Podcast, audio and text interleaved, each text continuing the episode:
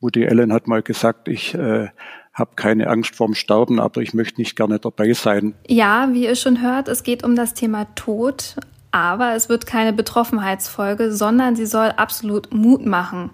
Denn Tod ist ein wichtiges Thema und wird viel zu selten in unserem Studium besprochen und gehört aber später zu unserem Alltag dazu. Die Folge ist etwas länger, nicht aufgrund des Themas, sondern eher wegen des Gastes. Johannes Hahn ist Chefarzt und Palliativmediziner in Tübingen und hat unglaublich gute anschauliche Geschichten von seinen Erfahrungen, wie sich Sterben mit der Zeit in der Klinik verändert hat. Ist teilweise schon fast philosophisch, will ich sagen. Aber keine Angst, im zweiten Teil gibt es handfeste Ratschläge, mit sterbenden Patienten richtig umzugehen. Zum Beispiel, dass wir keine falsche Betroffenheit fegen sollen. Also ich denke, zu viel Empathie hilft auch nicht, hilft auch den Patienten und den Angehörigen nicht, weil viele wollen ja ehrlich und sachlich auch äh, mit einbezogen werden. Es geht auch darum, dass wir uns als Ärztinnen auch mal einmischen müssen, weil wir einfach ganz andere Impulse geben können. Also der Patient kann das nicht immer entscheiden. Ich muss selber auch mit meiner ärztlichen Erfahrung abwägen, was gut und was nicht gut ist für den Patienten. Es geht um unsere eigenen Ängste vor dem Tod und dass wir diese auch zulassen dürfen und müssen, um mit dem Thema umgehen zu können. Wer behauptet, auch als routinierter, erfahrener Arzt keine Angst vorm äh, Tod zu haben, der lügt. Dabei kann uns das Pflegepersonal sehr gut retten, wie hört ihr später in der Folge. Und es geht auch um die schwere Entscheidung, ein Leben nicht mehr retten zu können, sondern halt begleitend dabei zu sein. Eigentlich durch so viele verschiedene therapeutische Optionen immer irgendwas anbieten kann und das Anbieten im Grunde einfacher ist, als sagen zu müssen, ja, wir sind jetzt am Ende, wir können eigentlich jetzt, äh, was Heilung anbelangt, da können wir nicht mehr davon sprechen. Jetzt steht Linderung im Vordergrund. Wie gesagt, das ist eine mutmachende Folge. Mir hat es extrem geholfen, mit dem Thema besser umzugehen, denn wie Johannes Hahn am Ende sagt, Menschen beim Sterben würdevoll zu begleiten. Das ist ein Privileg, wenn man das vorbereiten kann. Ruhepuls. Alles für ein entspannteres Medizinstudium. Der Podcast von Via Medici von Thieme. Herr Hahn, ist Tod durch Ihre Arbeit etwas Alltägliches oder Normales geworden oder ist das immer noch was Besonderes? Also ich muss offen sagen, es ist unterschiedlich. Äh, ich arbeite ja in der Altersmedizin und der Palliativmedizin und der Tod ist rein statistisch schon alltäglich bei uns, also alltäglich verstarben Menschen. Aber man hat natürlich zu manchen, die man unter Umständen schon länger kennt, vielleicht schon mehrfach stationär behandelt hat, eine besondere Beziehung und andere äh, konnte man diese besondere Beziehung nicht aufbauen. Ich denke, eine reine Routine, äh, so wie eine stationäre Aufnahme und eine Entlassung äh, wird es nie sein und das ist auch gut so. Äh, wir pflegen hier auch zusammen mit, äh, gerade mit dem Pflegepersonal, auch eine gewisse Sterbekultur. Das heißt, dass, wenn das Sterben absehbar ist, dass an ein äh, würdiger Rahmen gewährt wird durch eine spezielle Beleuchtung, auch durch Möglichkeiten, dass Angehörige dabei sein können und dass der Verstorbene auch noch längere Zeit in seinem Zimmer bleiben kann, damit äh, Angehörige Abschied nehmen können und das Ganze dann auch, äh, dass ein würdiger Rahmen je nachdem entsprechender spirituellen äh, Bedingungen äh, geschaffen werden kann. Also insofern nichts Alltägliches, also alltäglich, aber nicht äh, keine Routine. Ja, würden Sie denn sagen, dass Sie auch als erfahrener Arzt äh, Momente haben, in denen Sie mittrauern? Auf jeden Fall. Also natürlich hat man mehr emotionale Distanz, wie wenn irgendein Angehöriger oder ein Freund verstirbt. Aber äh, gerade bei, also es gibt vielleicht zwei Möglichkeiten in der Altersmedizin. Da gibt es den einen Aspekt, dass man manche äh, Patienten schon länger kennt und dann auch einfach ähm, ja sie vermisst, wenn sie nicht mehr da sind oder nicht mehr aufgenommen werden. Aber möglicherweise nach einem sehr erfüllten Leben dann auch sterben dürfen. Also dann ist so ein gewisse kurze Verlusttrauer der Fall. Aber jetzt äh, letztendlich hat alles sein gutes Ende gefunden. Und auf der Palliativstation, wo auch Jüngere verstarben, die zum Teil noch kleine Kinder haben, wo man sieht, was da jetzt von Familienschicksal dahinter steckt, das berührt einen und das ganze Behandlungsteam dann doch stärker. Ähm, haben Sie das Gefühl, dass man mit der Zeit und mit der Erfahrung, auch der Berufserfahrung, auch so eine ähm, nötige Distanz erlernt? Also man erlernt sicher eine Distanz, um äh, den Tod und das Sterben und alles, was damit verbunden ist, äh, nicht unbedingt abends mit nach Hause zu nehmen. Man kann dann auch besser abschalten. Ähm, meine ersten, erste Konfrontation mit dem Tod jetzt als junger Assistenzarzt äh, in der Chirurgie damals vor 35 Jahren, äh, da war der Tod schon etwas Bedrohliches auch, weil äh, ein Verstorbener auf der Chirurgie bedeutete immer, irgendjemand hat irgendwas falsch gemacht, weil man nicht sterben darf. Und wenn dann im Nachtdienst jemand überraschend verstorben war, dann hatte man schon Sorge, morgens äh, beim Nachtdienstbericht das dem Chef mitzuteilen, weil die erste Frage ist, was lief falsch, wie war der Kaliumwert, äh, lief dann auch alles optimal. Äh, zum einen und zum anderen war das natürlich eine neue Situation, auch Angehörige zu informieren über einen eventuell plötzlichen Tod. Das sind Dinge, die muss man erst lernen und man tut sich natürlich auch mit dem Alter und mit zunehmenden grauen Haaren dann leichter auch äh, solche Dinge zu praktizieren. Damals natürlich in der in meiner Anfangszeit auch noch auf der inneren ähm, Abteilung war, bedeutete er Sterben im Krankenhaus, wenn es absehbar war, dadurch, dass eigentlich äh, in die damalige kurative Medizin das Sterben nicht gehört, gab es ja keine Möglichkeit zum Sterben. Es, wer Glück hatte, hatte ein Einzelzimmer und durfte dort im Kreise der Angehörigen versterben, aber viele, die dann im Drei- oder Vierbettzimmer waren, äh, wurden dann ins Bad geschoben und sind dann oh doch nachträglich, muss man sagen, unter unwürdigen Bedingungen verstorben. Nicht unbedingt leidend, aber einfach unter unwürdigen Rahmenbedingungen. Und für, für mich war klar, dass ich das so nicht möchte. Und ich hatte äh, vor einigen Jahren ähm, beziehungsweise als ich jetzt meine jetzige Stelle angenommen habe, das war schon ein Haus, wo das Sterben eine gewisse Kultur hatte und wir hatten dann auch noch das Privileg vor äh, sieben, acht Jahren einen Neubau zu planen, wo man ganz besonders das Thema Sterben und Sterbende dann in, auch architektonisch in den Fokus nehmen konnte, ganz gezielt, um auch Abschiedsräume äh, zu gestalten für Angehörige und auch sonst einfach dem Thema mehr Wertschätzung zu geben. Und was genau machen Sie jetzt anders? Gerade in Ihrem Haus, wenn Sie so beschreiben, auch mit dem Neubau und so, ähm, wie, wie gestalten Sie das anders als in anderen Häusern? Das liegt natürlich etwas am Fachgebiet. Also äh, natürlich in, in, in, Bereichen, wo der Tod akut stattfindet, im Notarztbereich, in der, im operativen Bereich, da kann man das nicht einfach gestalten. Das passiert einfach und man muss nachher irgendwie vor allem auch mit den Angehörigen umgehen. Äh, bei uns ist es bei zwei Dritteln der Patienten eher absehbar und bei den restlichen Patienten, wo der Tod akut eintritt, äh, ist es auch nicht immer schlimm, sondern oft auch das Ende eines erfüllten Lebens, wenn es auch überraschend stattfindet. Aber das ist ein Privileg, wenn man das vorbereiten kann und was wir eben äh, anders machen. Also zum einen bedeutet natürlich die Einbeziehung äh, der Angehörigen auch zu wissen, ähm, also was wünscht sich der Einzelne äh, für diese Phase. Da spielen bei uns natürlich auch medizinische Dinge eine, eine Rolle. Entschuldigung. Also jetzt gerade auf der Palliativstation geht es ja auch darum, ne, medizinisch die richtigen Entscheidungen zu treffen, zu eruieren, was wünscht sich äh, der Betroffene mit Schmerzen? Möchte eine optimale Schmerzkontrolle? Äh, und auch die Inanspruchnahme einer sogenannten indirekten Sterbehilfe oder möchte er eher Schmerzen aushalten, aber möglichst lange noch mit seinen äh, Verwandten und Zugehörigen kommunizieren. Also dererlei Dinge sind zu klären, also letztendlich die Symptomkontrolle.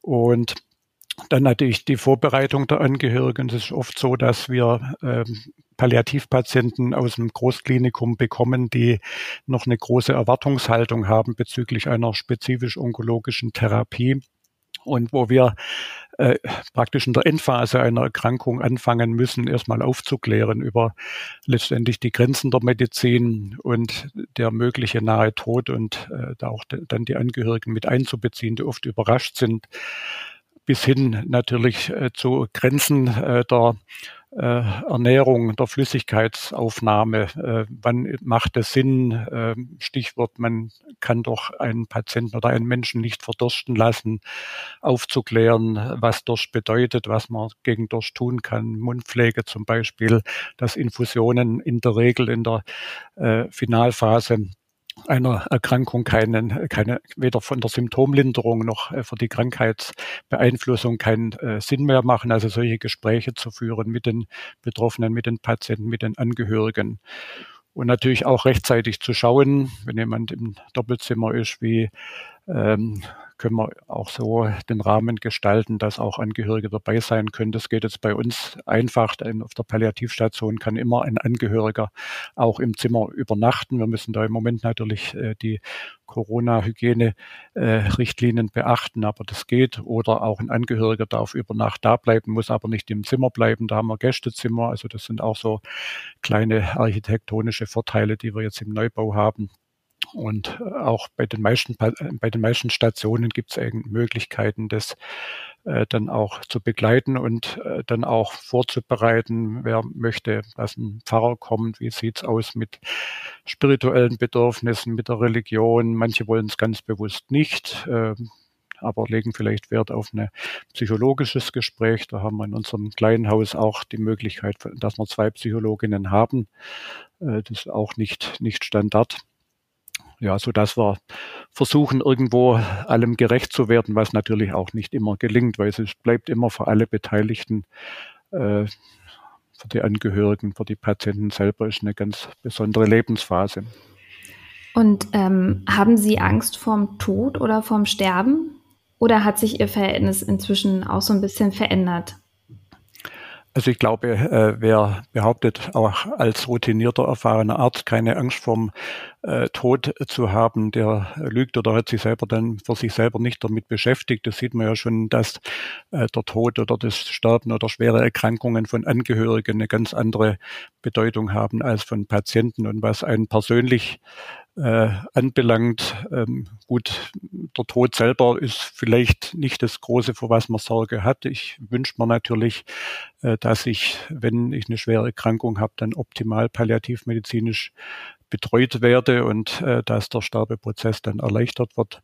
Das würde mir schon etwas Sorge machen, ob das dann in meiner Generation, also ich hoffe noch ein paar Jahrzehnte vor mir zu haben, aber ob das dann später, ob unser Medizinsystem, unser Gesundheitssystem das noch in diesem Komfort auffangen kann, wie es heutzutage der Fall ist.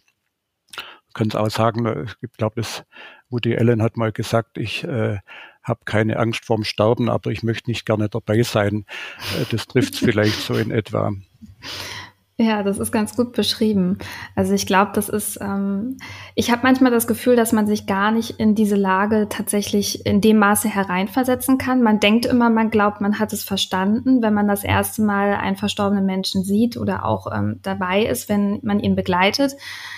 Aber dieser Moment, wenn es dann um die eigene Haut geht, wie man so schön sagt, ist dann am Ende des Tages doch nochmal was anderes. Und wenn man dann mit ähm, Vorsorgevollmacht und ähm, äh, ja, so eine Betreuungsvollmacht und so, wenn man anfängt halt darüber nachzudenken, aktiv und auch ähm, zu sagen, das möchte ich später, das möchte ich später nicht, dann wird es präsent und äh, dann nimmt das auch eine ganz andere Wahrnehmung an, finde ich. Und wie Sie gemeint haben, also dass das äh, Sterben und Tod auch immer eine Unwägbarkeit ist, weil man das einfach nicht greifen kann. Das ist ja irgendwas, ja, was tatsächlich endliches und ja, schwer zu handhaben.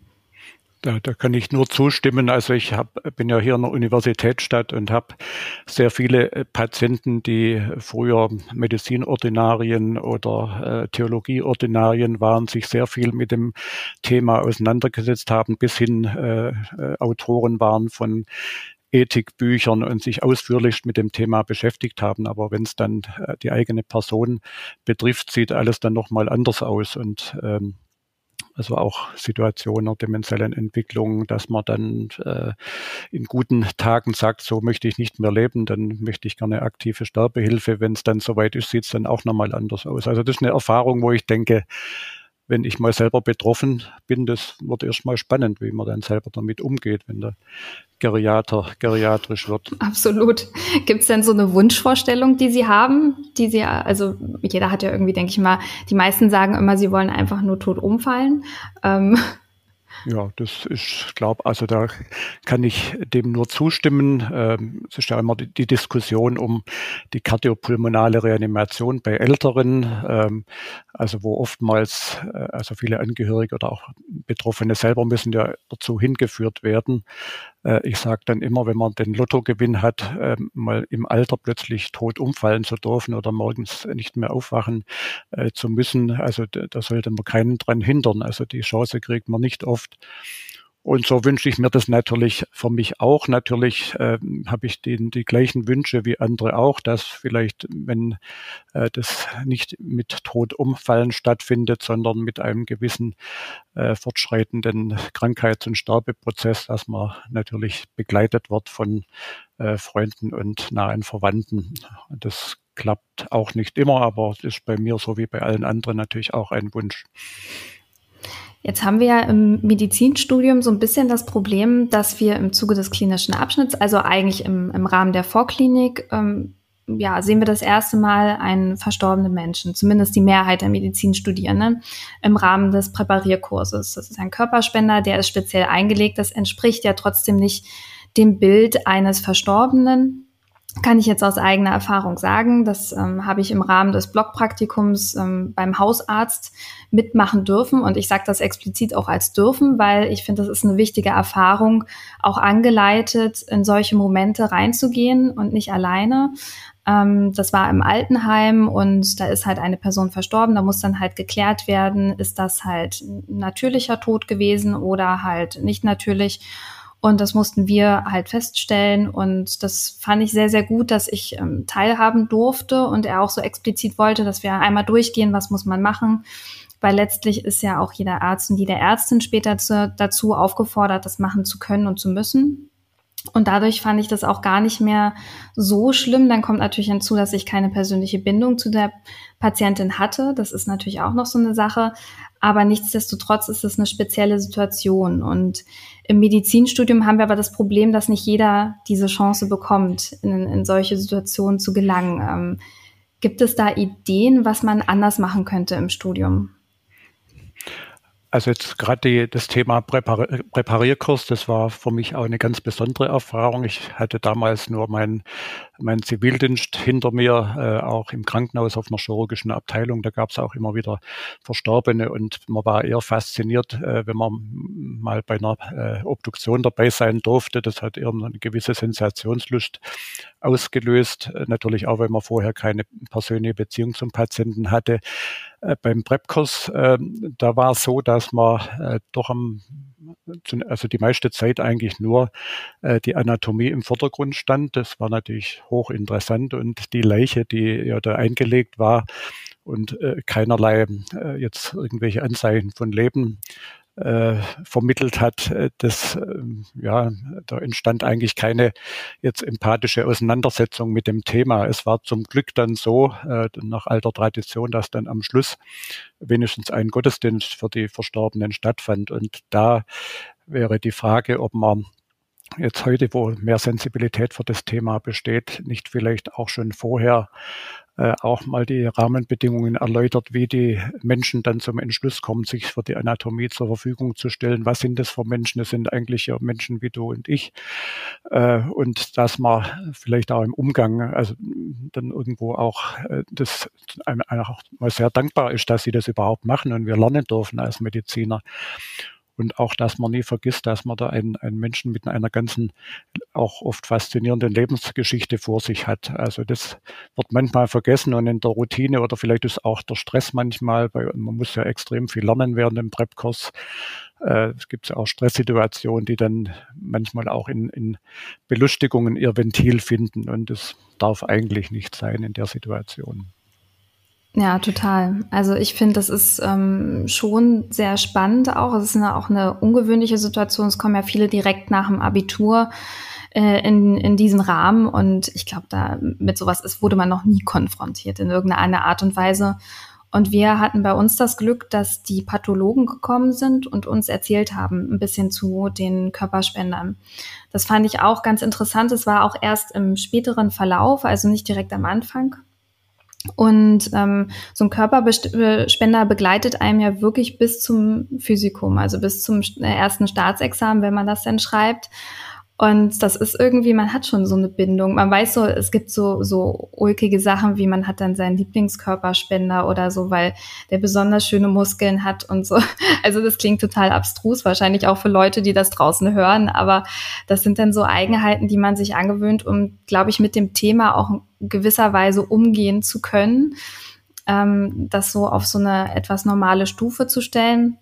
Und trotzdem glaube ich, dass ähm, im Rahmen des klinischen Abschnitts einfach auch ein bisschen vergessen wird, dieses Thema intensiver zu behandeln, gerade in Bezug auf ähm, ein, ein, eine Person, die wirklich verstorben ist, gerade aktuell oder vor ein, zwei Stunden oder so.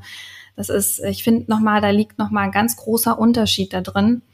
Ähm, und ich weiß nicht, wie, wie das in Tübingen ist oder wie Sie das sehen. Ich, äh, ja, also ich würde mir da äh, irgendwie einen, einen interessanteren Umgang. Also zum Beispiel, ich habe vorher eine Ausbildung gemacht als zur Krankenpflegerin und wir waren im Hospiz. Und das ist natürlich äh, was Besonderes, weil das Menschen sind, bei denen es ist absehbar, dass sie ab einer gewissen Zeit halt äh, nicht mehr leben werden und dass sie austherapiert sind und die auch nochmal einen ganz anderen Blickwinkel auf das Thema geben. Sowas zum Beispiel würde ich mir auch im Studium wünschen, dass man einfach auch nochmal mit solchen Menschen spricht. Wie fühlt man sich? Mhm.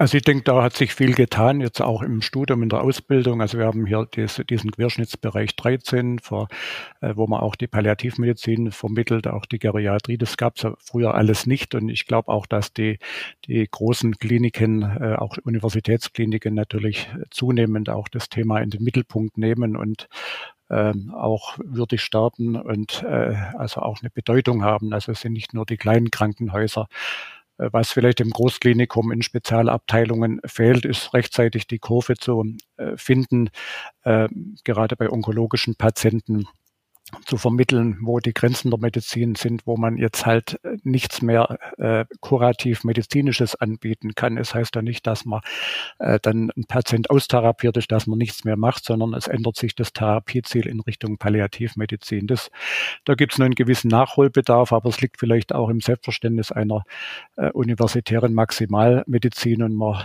heutzutage eigentlich durch so viele verschiedene therapeutische Optionen immer irgendwas anbieten kann und das Anbieten im Grunde einfacher ist, als sagen zu müssen, ja, wir sind jetzt am Ende, wir können eigentlich jetzt, äh, was Heilung anbelangt, da können wir nicht mehr davon sprechen. Jetzt steht Linderung im Vordergrund. Das müsste vielleicht noch einen etwas breiteren Rahmen finden, aber ansonsten bin ich sehr dankbar. Jetzt auch, äh, unser Krankenhaus ist in der Nähe zur Uniklinik. Wir arbeiten in vielen Bereichen sehr gut zusammen und, ich, und es tut sich wirklich auch sehr viel in der Lehre, in, in was äh, palliative Medizin anbelangt und auch, dass Grenzen der Medizin definiert werden. Also das verbessert sich schon. Wir machen gleich weiter mit Tipps, wie wir uns als Studentinnen mit dem Thema Tod beschäftigen. Aber ich hätte erstmal eine kleine Bitte. Und zwar ist mein größtes Problem, ich sitze hier zu Hause wegen Corona, habe kein Publikum, das nickt und klatscht und wo ich einfach fühle, dass das Thema euch bewegt, dass das genau das richtige Thema ist für unseren Podcast, also für euch. Deshalb würde ich mich freuen, wenn ihr bei team.de slash Ruhepuls bei unserer zweiminütigen Umfrage mitmacht. Es geht darum, einfach den Podcast für euch noch besser zu machen und die Themen zu finden, die ihr wirklich spannend findet. Also ich würde mich sehr, sehr freuen. Das ist mir ein großes Anliegen. Die Internetadresse findet ihr auch in der Beschreibung vom Podcast. Und jetzt weiter mit Johannes Hahn.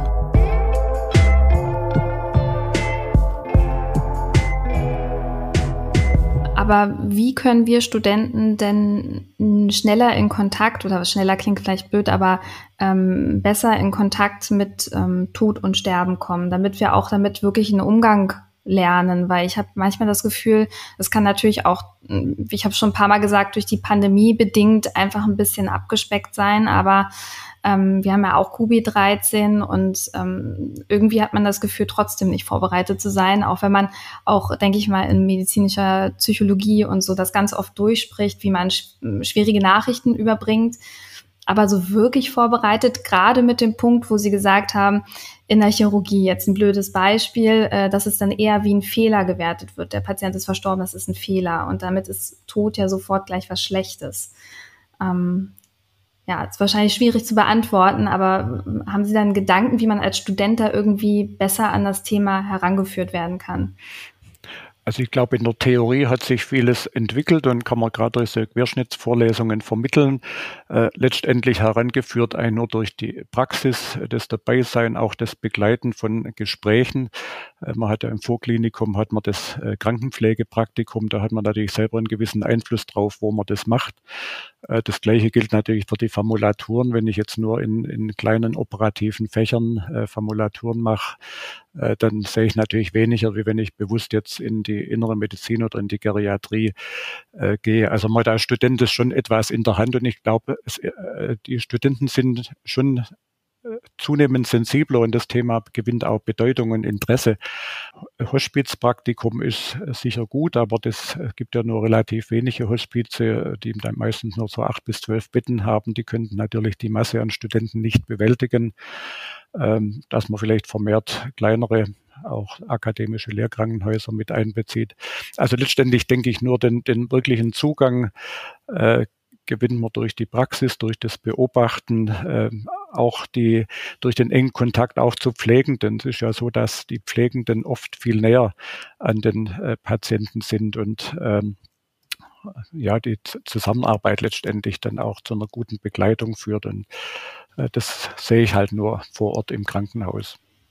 Ja, ich glaube, das ist wirklich ein guter Punkt, den Sie da gesagt haben, dass man ähm, zusammen mit den Pflegekräften und Ärzten und Ärztinnen, die da halt schon länger arbeiten, einfach im Austausch ist.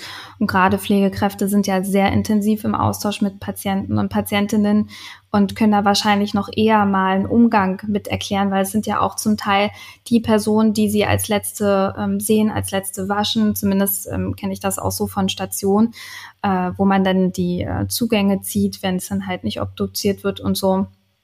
Und ähm, da kann man ja einfach mal mitmachen und mithelfen und so. Ähm, es gibt ja auch immer diese Momente, ich weiß nicht, ob Sie das kennen aus Ihrer chirurgischen Zeit, aber ähm, so blöde Situationen, ähm, Patient ist leider im OP verstorben und plötzlich sind alle weg. Und plötzlich steht man alleine da und man denkt sich so, äh, wo sind denn jetzt alle hin? Und äh, ja, es ist eine sehr ulkige Situation. Meistens äh, wird dann der Totenschein geholt oder so. Also ich will gar nicht unterstellen, dass man sich bewusst aus der Situation herausstehlt. Aber das ist schon, schon merkwürdig und äh, da merkt man erstmal wieder, dass äh, das doch ein, für viele auch ein schwieriges Thema ist, so Tod und Sterben. Weil man ja auch durch diesen Totenschein auch irgendwo immer unterschwellig das Gefühl hat, man müsste sich jetzt rechtfertigen für irgendwas, ähm, wenn man, wenn es jetzt gerade im Krankenhaus und im OP oder so ist. Und ähm, ja, das sind schon ungewöhnliche Situationen, muss man sagen. Mhm. Ja. Und ähm, wenn man jetzt als Mediziner, also ich kenne auch einige Mediziner Medizinerinnen, die halt äh, das, ähm, ja, die Taktik fahren, äh, lieber sehr sachlich und sehr neutral sein, als äh, zu viele Emotionen reinzustecken und sich dann angreifbar zu machen. Welcher Weg ist dann der bessere? Also die gesunde Mitte wie so oft. Also ich denke, zu viel Empathie hilft auch nicht, hilft auch den Patienten und den Angehörigen nicht, weil viele wollen ja ehrlich und sachlich auch äh, mit einbezogen werden. Äh, ich denke, es gibt auch eine Mitte, dass man äh, sachliche Informationen empathisch äh, dann auch äh, vermitteln kann. Ähm, ja, also je nach Situation. Aber natürlich zu viel Empathie, ich glaube, das, das ist nicht gewünscht von den Betroffenen. Also ehrliche Empathie, vielleicht kann man so nennen. ja. ja. also ich, ja, ich weiß, was Sie meinen. Also das ist halt, ähm, ja, ich glaube, man muss sich dieser Situation auch gewisserweise, gewisserweise so ein bisschen stellen, wenn, wenn die Situation kommt, auch wenn sie unangenehm für einen selber ist. Aber ähm, also ich persönlich habe das Gefühl, dass es auch Teil des eigenen Verarbeitungsprozesses ist. Wenn ich mich jetzt komplett distanzieren würde von solcher Situation, würde ich das eher mit mir tragen, als wenn ich mich in diese unangenehme Situation begebe, sie bewältige und ähm, damit halt ja irgendwie besser dabei rauskomme, quasi emotional mhm. gesehen. Ja, klar. Aber wie gesagt, das sind, ist die Situation ganz unterschiedlich, äh, auch von der, hängt ja von der Mentalität auch der Angehörigen der Patienten ab, auch wie gesagt, ob der Tod jetzt akut notfallmäßig äh, verläuft oder ob ein Sterbeprozess stattfindet. Also da gibt's äh, letztendlich kein ähm, Rezept, das für alle gilt. Hm. Gibt es denn Patienten, die den Tod nicht unbedingt so wirklich wahrhaben wollen, obwohl er quasi kurz bevorsteht? Und also wie würde man die begleiten? Ja, das ist äh, eine sehr interessante Frage. Äh, das gibt tatsächlich viele Ältere, die das Alter und den nahen Tod trotz schwerer Erkrankung nicht wahrhaben wollen. Und da ist eigentlich mein Prinzip so wie bei anderen Sachverhalten, dass man äh, ehrlich bleibt, äh, auf alle äh, offen bleibt, auf alle Fragen korrekt antwortet, aber äh, Wahrheiten nicht aufdrängen muss. Also das heißt, wenn jemand damit nichts zu tun haben möchte, weil man aus irgendwelchen Gründen Angst vorm Sterben, vorm Tod hat, dann muss das auch nicht immer das Thema bei der Visite sein. Man kriegt ja, wenn man die Patienten äh, kennenlernt, hat man ein bisschen ein Gefühl dafür, was der Einzelne wissen möchte und was nicht. Und wenn jemand das nicht zum Thema machen möchte, verdrängt und dann letztendlich ohne Auseinandersetzung mit Tod und Sterben dann doch verstirbt, verstirbt, dann wollte er das so und das muss man auch respektieren. Und für einen selber, wie, also wie ist es für Sie, wenn Sie wissen, Sie können nicht mehr helfen, obwohl Sie gerne helfen würden? Ähm, Gibt es da irgendwie einen Weg, wie man damit besser umgehen kann? Ja, also die Palliativmediziner sagen ja, man kann immer helfen, nur das Behandlungsziel ist ein anderes. Und äh, jetzt gerade in der Palliativmedizin ist ja so, dass wir sehr eng mit einem Team zusammenarbeiten. Da gehören die Pflegenden dazu, da gehören die Therapeuten dazu, da gehört sogar ein Musiktherapeut bei uns dazu, die Psychologen und alle versuchen zu helfen eben in dieser Sondersituation. Und da hat man eigentlich, haben alle das Gefühl schon zu helfen, auch wenn die Hilfe natürlich dann mit dem Tod endet oder bestensfalls, dass, dass man jemand aus der Palliativstation ins Hospiz oder nach Hause mit einer ambulanten palliativen Versorgung verlegen kann. Und ähm, da gibt es auch einen Erfolg. Also wenn man jetzt sieht, dass jemand dann gut Schmerzsymptom kontrolliert, begleitet durch Angehörigen, äh, dann auch sterben darf, ähm, dann darf das, ist das auch ein Erfolg, nicht nur die Heilung. Und man hat das Gefühl, dass man geholfen hat. Also das ist dann keine Frustration. Ja, das ist wahrscheinlich das Glück, dass Sie aktuell auf Ihrer Abteilungsstation auch so ein bisschen haben. Und bei, bei sich im Krankenhaus ist es ja dann doch schon so, also dass man wirklich versucht, alles zu machen, alles zu geben, um den Patienten irgendwie zu heilen, auch wenn das vielleicht überhaupt nicht mehr so wirklich möglich ist. Ähm, da ist ja so ein bisschen eine Diskrepanz so zwischen den ja, also zwischen dem, was man sich eigentlich wünschen würde. Und der Patient ist ja meistens, dass er doch schon eher auf den Arzt und die Ärztin hört. Und ähm, wenn der Arzt nicht äh, oder die Ärztin nicht Stopp sagt und sagt, bis hierhin geht's leider nicht mehr weiter, dann ähm, ja, machen, denke ich, viele auch mit. Also bei uns sagen auch viele Patienten Stopp. Äh, also es ist ja durchaus so, dass viele Ältere auch positiv, die müssen gar nicht suizidal sein, die sagen, also ich habe jetzt ein erfülltes Leben hinter mir, äh, jetzt darf der Tod kommen und äh, ich nehme alles gerne an, was Beschwerden lindert, was vielleicht mit einfachen Mitteln eine Herzschwäche behandelt, aber jetzt ohne eingreifende Maßnahmen. Also von daher gesehen, man muss halt nur miteinander reden und äh, ja offen sein für alles und ähm, ich denke gerade, das ist vielleicht ein Fehler äh, jetzt der Ärzte, dass sie äh, den Patienten unterstellen, dass die immer alles haben wollen und die Max maximalmedizinische Versorgung. Also wenn man das hinterfragt, viele wollen das nicht oder nur bestimmte Maßnahmen. Also von daher gesehen besteht Hilfe letztendlich darin, das zu tun, was äh, der Wertevorstellung des Patienten entspricht.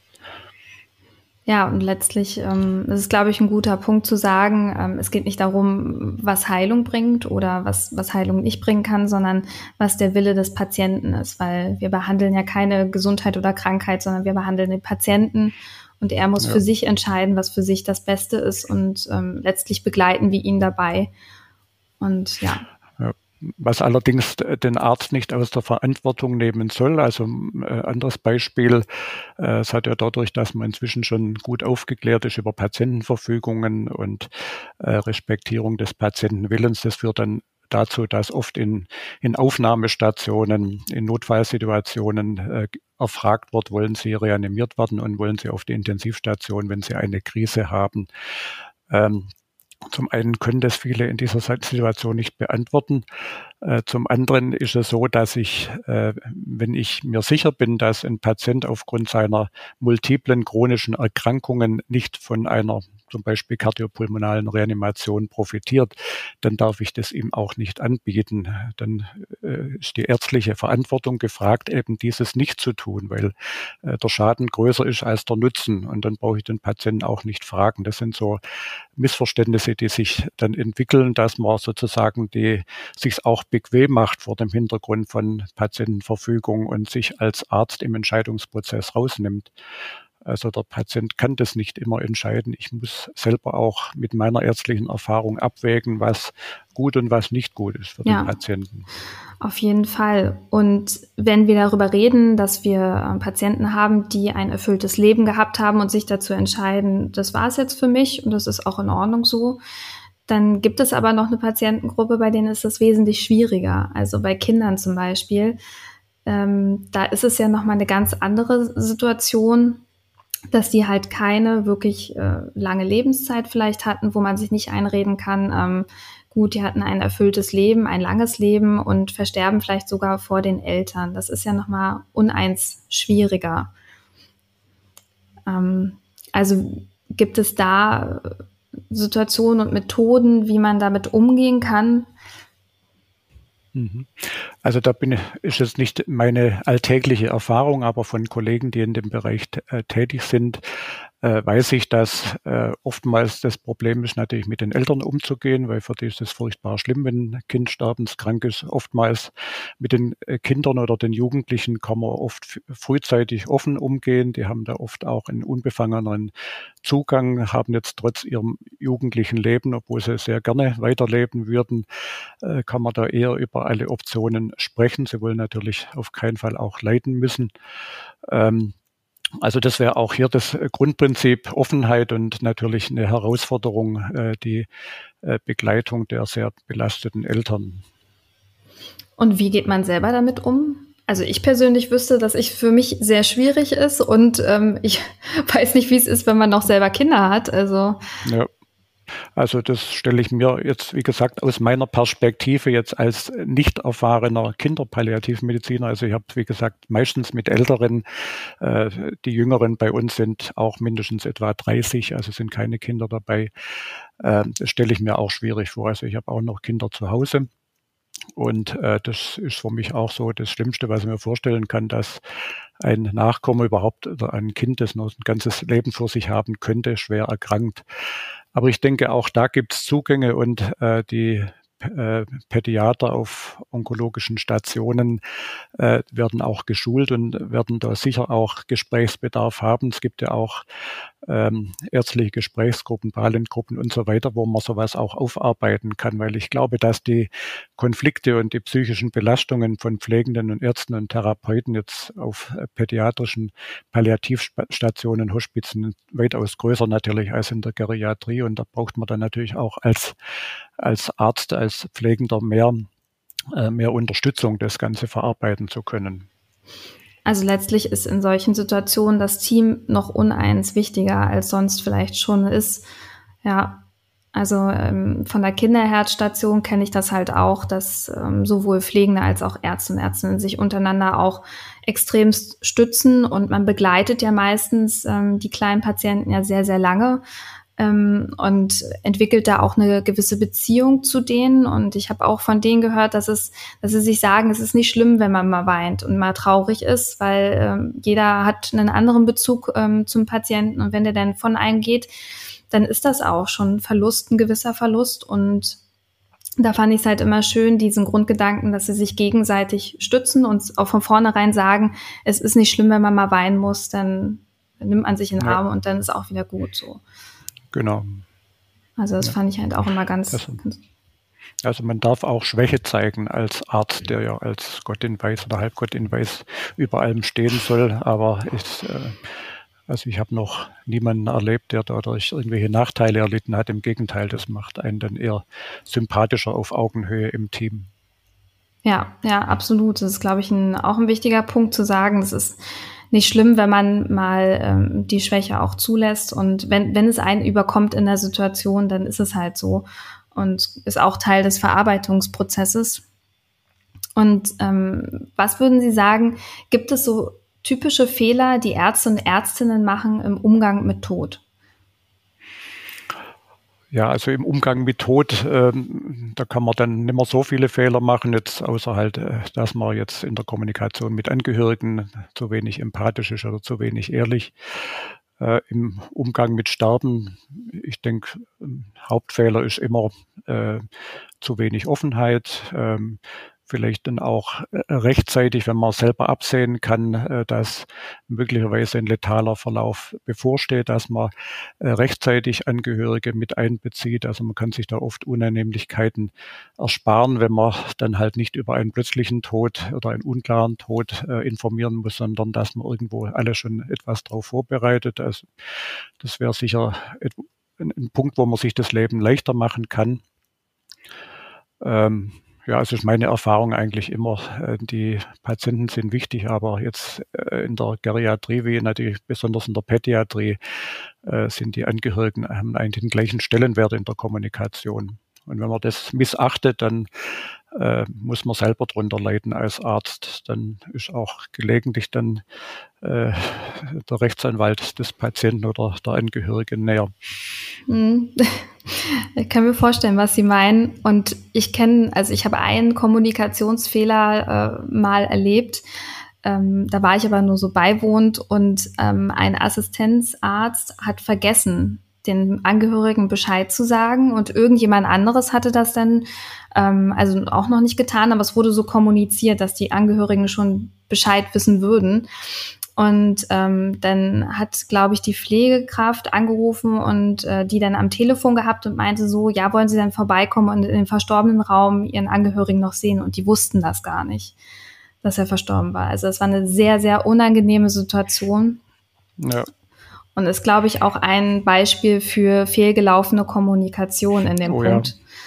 Und das ist nicht so selten in der Klinikroutine oder dass Angehörige dann stundenlang nicht informiert werden und dann nachmittags auf Besuch kommen und man muss dann sagen, oh, er ist eigentlich heute Vormittag schon verstorben oder im Nachtdienst. Also das äh, sind Dinge da, ähnlich wie bei einer äh, Fehltransfusion, die es nicht geben darf, so darf es eigentlich sowas in der Sterbebegleitung auch nicht geben. Das ist dann letztlich ein Behandlungsfehler, auch in ja, einer genau. gewissen Art und Weise. Ja, und ja, hat sich denn durch die Corona-Pandemie auch ähm, das Verhältnis zu Tod und Sterben bei Medizinerinnen verändert? Also auf verschiedene Weise. Also wir hatten, waren sehr in, in der, vor allem in der ersten und zweiten Corona-Welle involviert. Wir hatten dann äh, bei der dritten Welle einen Ausbruch hier. Also hatten in unserem kleinen 90-Bettenhaus hatten wir zwei Corona-Stationen mit jeweils, mit jeweils 20 oh äh, Patienten und äh, natürlich nicht diejenigen mit guter Prognose. Das heißt, die Hälfte ist bei uns verstorben. Und das war für die, vor allem für die Pflegenden eine große Belastung. Also das äh, in einem Haus, wo eigentlich der Tod nichts äh, Ungewöhnliches ist, aber dann in dieser Schnelligkeit auch äh, ältere Menschen sterben sehen zu müssen, die vorher noch ziemlich fit waren. Äh, und dann natürlich noch die große Belastung, dass wir dass die zum, auch alleine gestorben sind, also begleitet halt durch die Pflegenden auf Station, aber man durfte keine Angehörigen reinlassen, die waren ja oft dann auch positiv, also war dann äh, auch gar nicht erlaubt. Man hat sich dann gelegentlich trotzdem an, an der Verordnung vorbeigemogelt, um äh, da wenigstens das Ganze nicht ganz unwürdig werden zu lassen. Aber die, äh, die zwei Corona-Wellen, die uns hier sehr getroffen haben und wo dann auch viele Mitarbeitenden krank waren, das war noch das andere Thema. Aber speziell die, die fehlende äh, würdige Sterbebegleitung durch Corona-Verordnungen, äh, das hat gezeigt, wie wichtig das ist, dass ein Sterbender nicht alleine ist und nicht nur durch vermummte Personen begleitet wird. Also das ist wirklich so schlimm, wie es von vielen berichtet wird. Und da sind wir froh, dass wir äh, oder hoffen dürfen, gerade bei den Älteren sind ja jetzt viele geimpft und inzwischen auch geboostert, dass trotz Omikron-Welle vielleicht so eine Situation nicht mehr eintritt. Ja, also ich äh, stelle mir das auch ganz furchtbar vor, dass äh, der einzige Kontakt, den man als letztes noch hat im Sterbeprozess, ein behandschuhte Hand ist und äh, ja, kein richtiger Augenkontakt. Und da habe ich auch schon die verrücktesten Sachen gehört, dass man versucht hat, mit Tablets und ähm, anderen äh, elektronischen Systemen zu versuchen, die Angehörigen ranzuholen. Aber das ja, das war, da waren wir sehr froh, dass es die Möglichkeit gab, wenn die also nicht kommen durften. Wir haben dann hier auch äh, Tablets verteilt und WhatsApp-Zugänge geschaffen. Äh, das war dann besser als gar nichts. Das sind viele waren da glücklich und froh, da wenigstens da kommunizieren zu können. Ja, das ist, stelle ich mir, also kann ich mir absolut vorstellen. Also ich kenne auch aus dem Bekanntenkreis einige, bei denen die Großeltern durch die Pandemie halt verstorben sind und ähm, die mich dann auch angerufen haben und gefragt haben, du können wir da irgendwas machen, weil die halt nicht im medizinischen Bereich sind und nicht wussten, was man machen darf und was nicht. Und die hatten keine Chance, die konnten nicht dabei sein und ähm, das ist schon sehr belastend. Ja. Und ja. ähm, haben Sie in Ihrem Team das dann auch ähm, aktiv aufgegriffen, also das dann halt irgendwie besprochen und ähm, um damit irgendwie Herr zu werden dieser un unmöglichen Situation? Ja, das musste man unbedingt, weil äh, gerade für das Thema das ist eine große Belastung.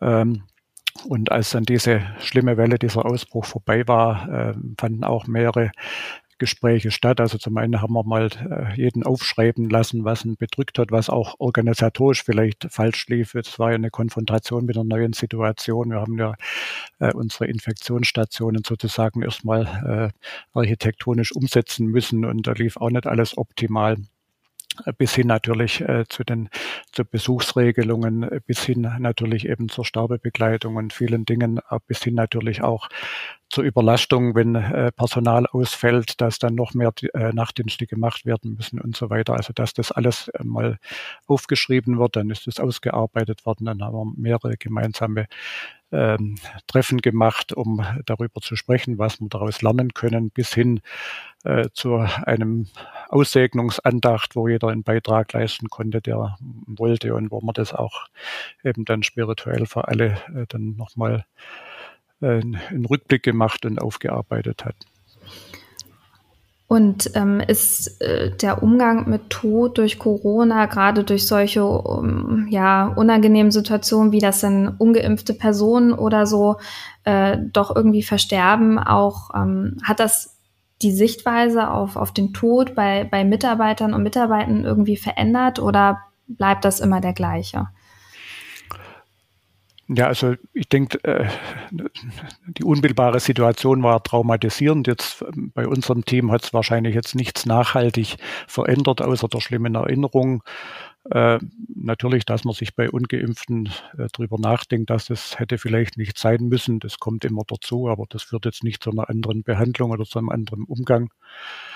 Ähm, ja, im Moment sind wir natürlich alle auch gespannt, äh, was jetzt die äh, nächste Welle mit sich bringt, ob jetzt wieder die Altenheime neu betroffen sind, äh, ob dann wieder, wir hatten es ja eigentlich im letzten halben Jahr gut, wir hatten nur wenig Corona-Patienten dadurch, dass die gerade die Altenheime und die Älteren äh, eine hohe Impfquote haben, aber ob das jetzt noch gilt für die kommende Zeit, da sind wir jetzt in gespannter Erwartung und auch natürlich manchmal etwas Angst spielt damit ja, hoffen wir einfach, dass es jetzt erstmal so ruhig bleibt ja. und äh, ja, sie ihrer üblichen Arbeit nachgehen können und ähm, auch eher in Richtung Würde vor ein Tod und etwas, was man besser beherrschen kann und besser auch steuern kann, vielleicht auch besser kennt als jetzt irgendwie eine ein Virus, das relativ im Verhältnis neu aufgetreten ist. Ich glaube, denke ich mal, Krebserkrankungen sind da dann doch noch mal was anderes weil man halt sich schon viel damit auseinandergesetzt hat und auch so ungefähr weiß, wie so der, der Prozess ähm, dahin ist. Und ähm, gibt es denn etwas Positives am Tod? Ist vielleicht eine ungewöhnliche Frage, aber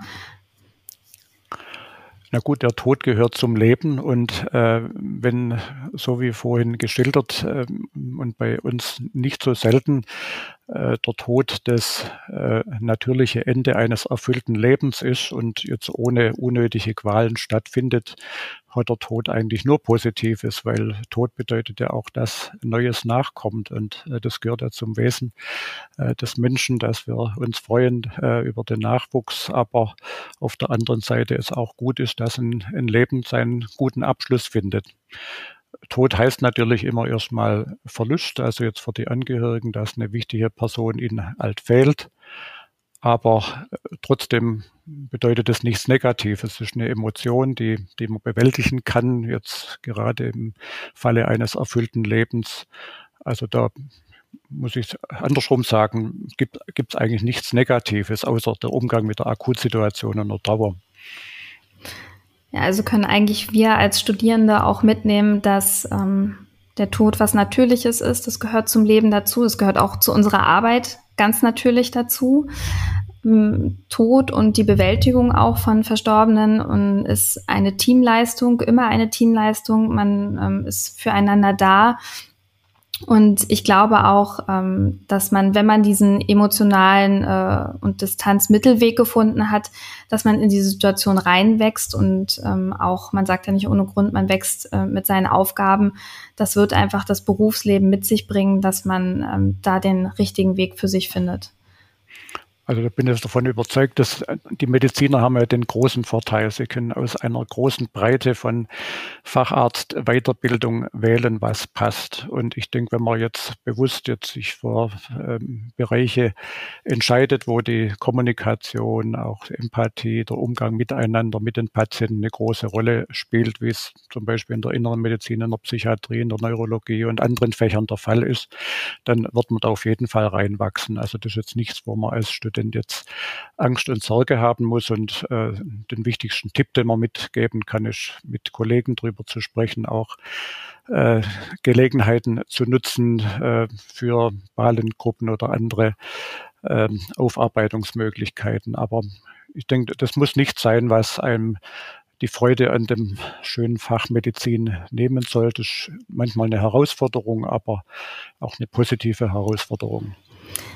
Vielen Dank, Herr Hahn, für Ihre Zeit. Ähm, es war mir eine große Freude und ich glaube, wir haben es äh, auch geschafft, den Tod ähm, nicht so negativ dastehen zu lassen, wie er vielleicht auch so verbreitet ist. Er gehört nun mal dazu. Ähm, ich wünsche Ihnen eine wundervolle Zeit. Ich hoffe ganz doll, dass die Corona-Pandemie Sie nicht noch einmal so hart trifft und ähm, Sie Ihre Sterbebegleitung so schön machen können, wie Sie das kennen. Und ja, vielen Dank für Ihre Zeit. Ja, und ich bedanke mich auch ganz herzlich für das Gespräch und Ihr Interesse und alles Gute für Ihre Zukunft. Dankeschön.